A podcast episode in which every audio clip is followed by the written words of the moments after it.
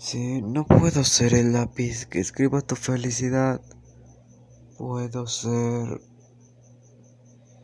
la goma que borre tu tristeza.